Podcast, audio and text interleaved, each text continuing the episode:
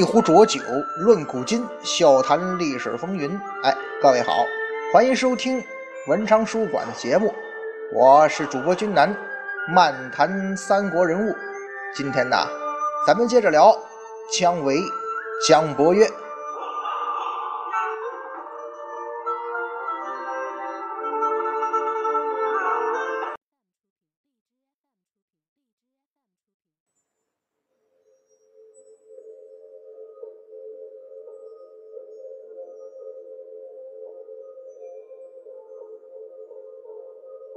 上一回咱们讲到，诸葛亮去世了啊，姜维呢啊，由于在诸葛亮去世前后的各种事件中啊，他算是站对了队伍，顺利的完成了断后的任务，啊，用诸葛亮留下的威吓之计吓跑了司马懿嘛，这也算是立了功了。回到成都之后呢，姜维啊就被封为右监军、辅汉将军，封了平乡侯。当然，上一回俊南也跟大家伙说了，这个呀，离姜维的理想还挺遥远。那位说了，那姜维到底想干嘛呀？咱们上一期啊，已经跟大家伙就是分析过了。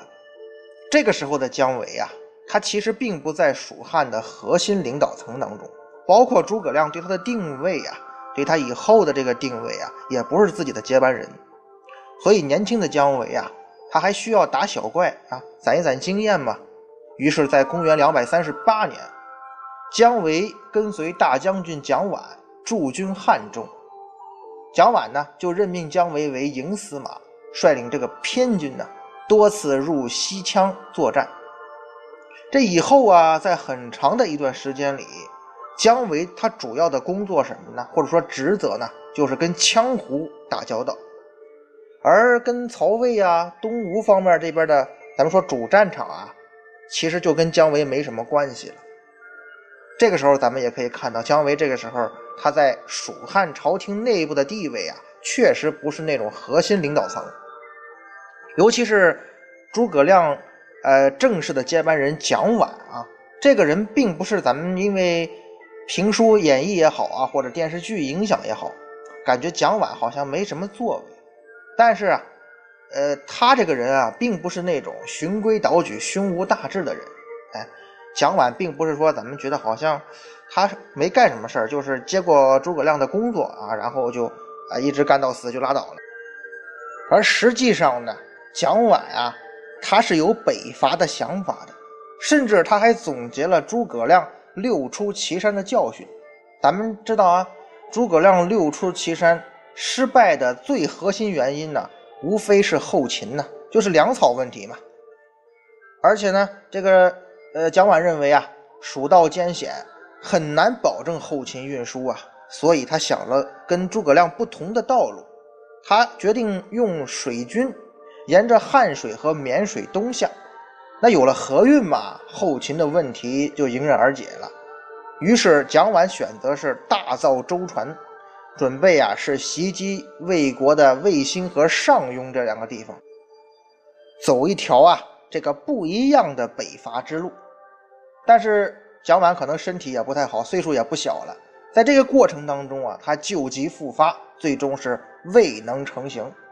而且这个时候啊，蜀汉朝廷内部的很多大臣也觉得吧，这个计划太冒险。为什么呀？因为啊，顺流而下是很容易，也很快。可是如果出师不利，这水军想回也回不来了。先帝爷那夷陵之战怎么输的呀？不就是因为这个原因吗？你那个，你顺流而下容易下，不容易回呀。当年诸葛亮丞相虽然说也是连年征战不利吧，但是他能够全身而退呀，蜀汉输不起呀。所以蒋琬这个计划呢，虽然后勤容易解决，可是风险也实在太大。后主刘禅一听这个意见，哎，他也慌了，这么不行啊。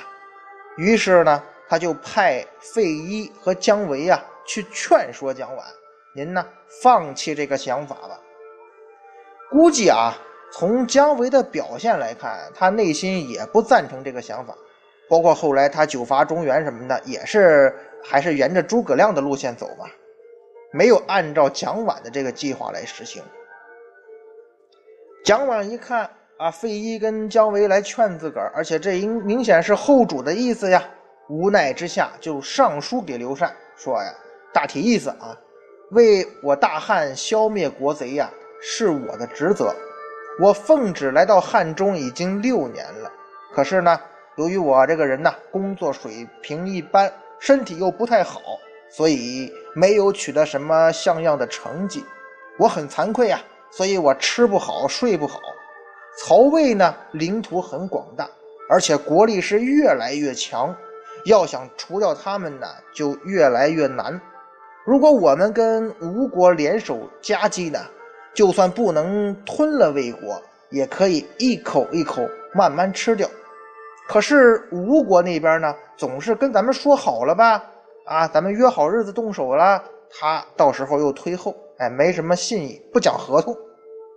我累的是废寝忘食，还是举步维艰，所以呀，我就跟费祎这些人呢商量出一个折中的方案，那就是任命姜维为凉州刺史，让他呀从北路进军，联合羌族的人马，而我呢驻扎在福县，这里呀水路发达，方便从东路出兵，而万一曹魏从东北方向打过来呢？我还来得及去救援呢。这封奏折呢，如果咱们用白话文来说呀，大体就是这个意思。我个人推断哈，这封奏折应该是蒋琬、费祎和姜维啊三个人经过商量之后得出的一个意见。其实咱们看啊，这个内容啊，实际上蒋琬是妥协了，因为已经呃决定同意让姜维啊。主持一个方面的北伐工作了嘛？当然，这其中也有蒋琬身体不好的原因。他知道自己应该是命不久矣了，于是这也是某种程度上权力过度的方式。后来呀，费祎就升任了大将军、录尚书事。紧接着呢，蒋琬把另一个重要的位置——益州刺史，咱们知道诸葛亮那时候也是领益州牧嘛，所以益州刺史是蜀汉很重要的一个官职啊。他也让给了费祎，等于是基本上完成了权力的交接。所以啊，蒋琬的历史使命到这时候就基本完成了，咱们也就不细说了。不过陈寿对他的评价是很高的，《三国志》说呀：“蒋琬方整有威重，费祎宽吉而博爱，贤承诸葛之成规，因循而不革，是以边境无虞，邦家和议。”然犹未尽至小之宜，居敬之礼也。多年之后啊，钟会就是那位灭蜀那位哈，他出于尊重啊，亲自去拜祭了两个人，那就是诸葛武侯和蒋公侯，就是诸葛亮和蒋琬啊。说明在钟会眼里啊，这两个人是值得尊重的。在蜀汉四十多年的时间里，估计对一般老百姓来讲。在蒋琬、费祎主政期间的这段日子呀，应该算是比较幸福的一段时光了。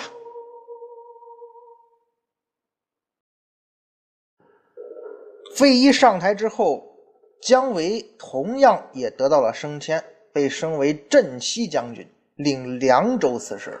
当然了，他这个凉州刺史啊，哎，也基本是一个空衔。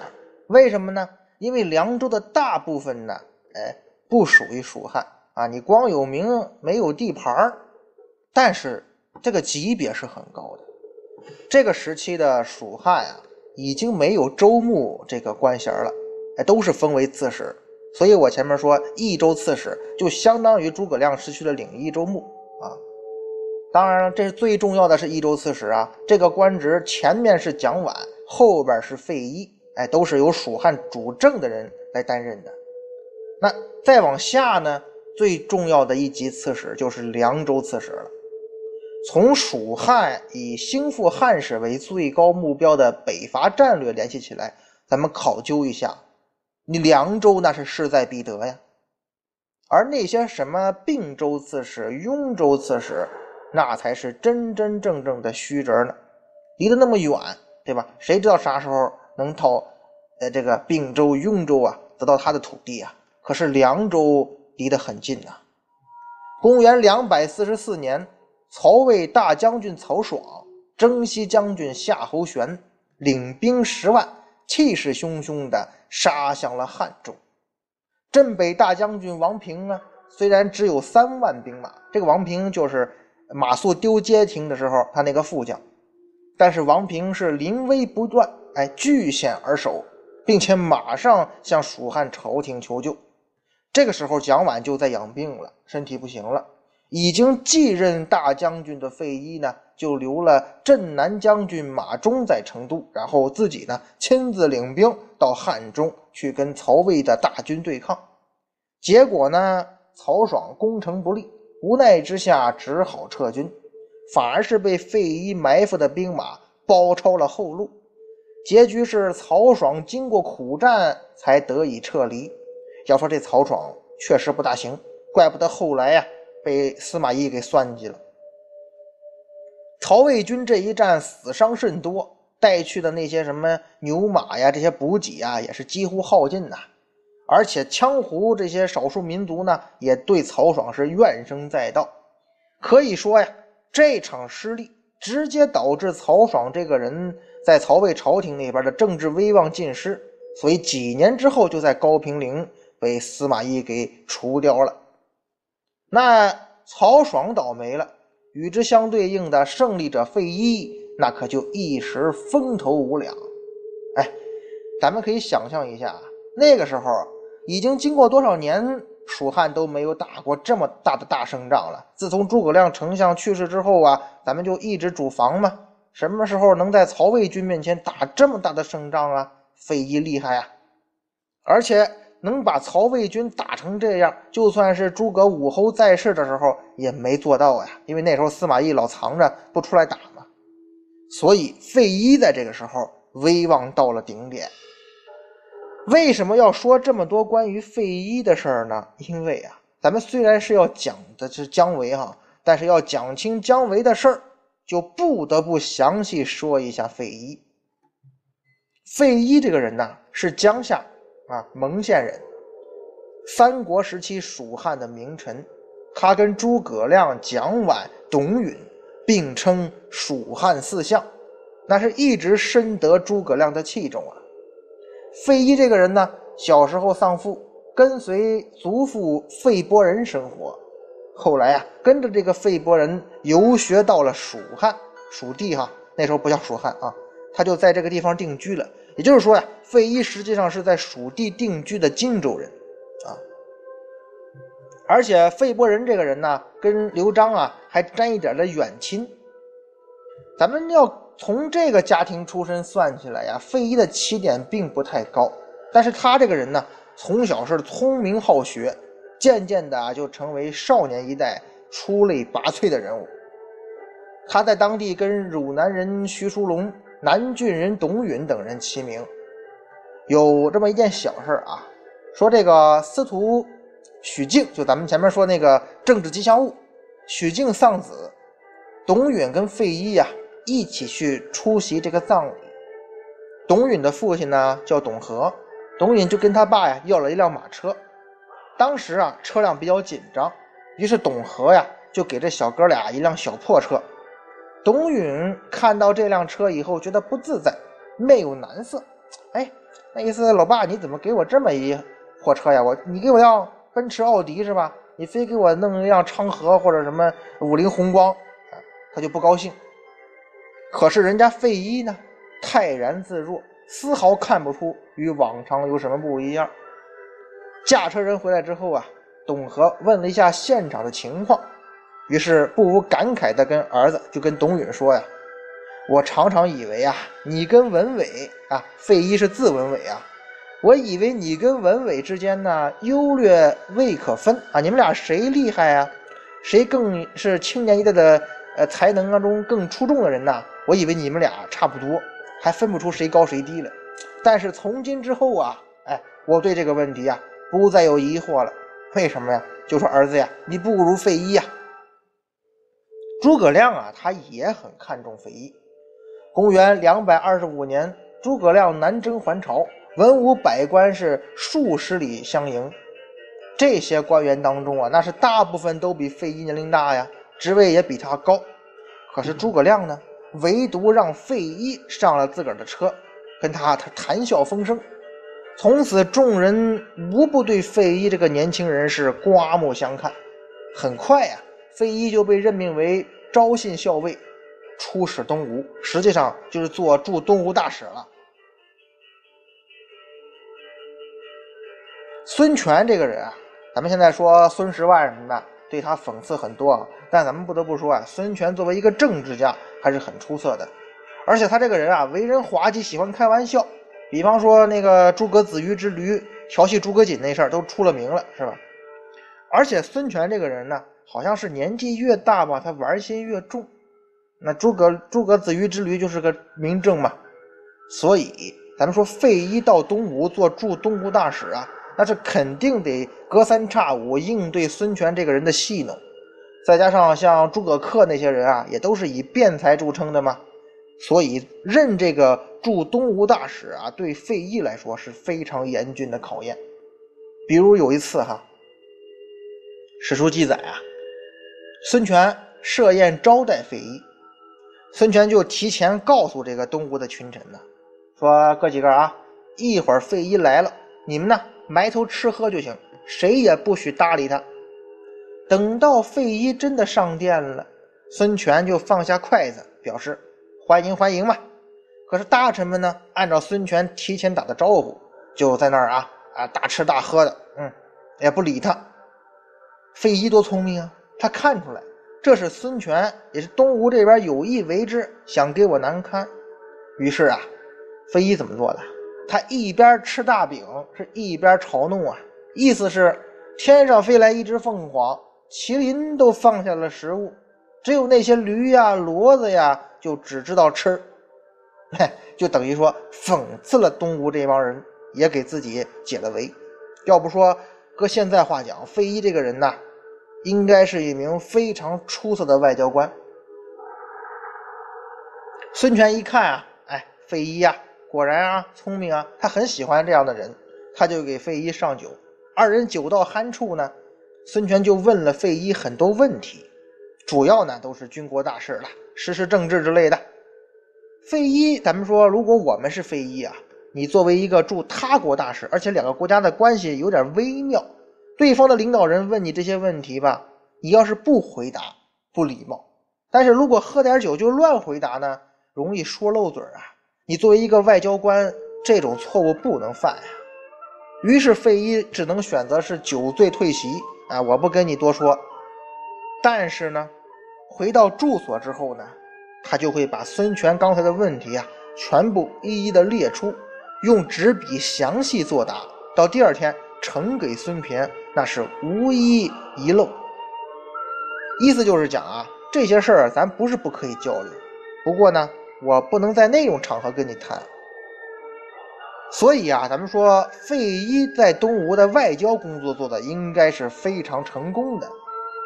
通过这个驻东吴大使费祎的工作呀，至少在以后的很多年里，咱们可以想象，如果费祎将来啊，他主持蜀汉的工作之后，肯定跟孙权之间的私人关系还是不错的。所以在接下来的很多年里啊。至少这吴国和蜀汉之间表面上还是一团和气的，没有发生过刀兵相见的事儿。而陈寿在正史当中是这么记载的：“以慈顺易堵，据理以达，终不能屈。”所以啊，孙权是非常欣赏费祎的。临别之时呢，夸他能当大官，还送他宝刀，哼，是有点舍不得费祎走的意思呀。从费祎的这些事迹当中，我们可以看出啊，这个人啊是一个情商非常高的人，为人处事的本领相当厉害。其实啊，咱们一直说情商，情商，这情商到底是什么呢？小时候啊，家长、老师最关注的往往都是我们的学习成绩，关注的呢是我们的分数。可是相信很多朋友都有这种感受啊，等到咱们啊长大了。进入社会工作了，才感觉到，有时候啊，这个什么专业技术啊、知识技能啊，很多时候真的是浮云啊。呃，最重要的往往就是跟人打交道的能力。每个单位都有这样的人啊，你技术做的再好，也是一个高级打工仔，情商差、口才差、反应慢，往往会限制你的这个事业发展啊。而这些东西往往比技术啊更难学到手，更难掌握呀。费祎这个人会处事儿，人缘好，以至于后来像魏延跟杨仪不是搞得水火不容吗？而偏偏费祎能跟这俩人啊处的关系都还不错，哎，以至于他经常就变成杨仪和魏延之间的粘合剂。至少诸葛亮活着的时候吧。费祎的调和，保证了两人之间起码明面上工作还能进行，不至于说像诸葛亮一死就急眼就火并。所以说呀，费祎在情商这方面啊，包括这为人处事这方面，他能力很强，确实不简单。对领导，他既是刘禅的班底，那又是诸葛亮培养的干部；对同事，无论是蒋琬、董允，还是魏延、杨仪。他都能吃得开，对外呢，连孙权看他都顺眼，甚至诸葛恪也跟他情投意合。那费祎难不成就是这种老好人吗？哎，错了，费祎绝不是老好人，该狠的时候他也做的非常的决绝呀。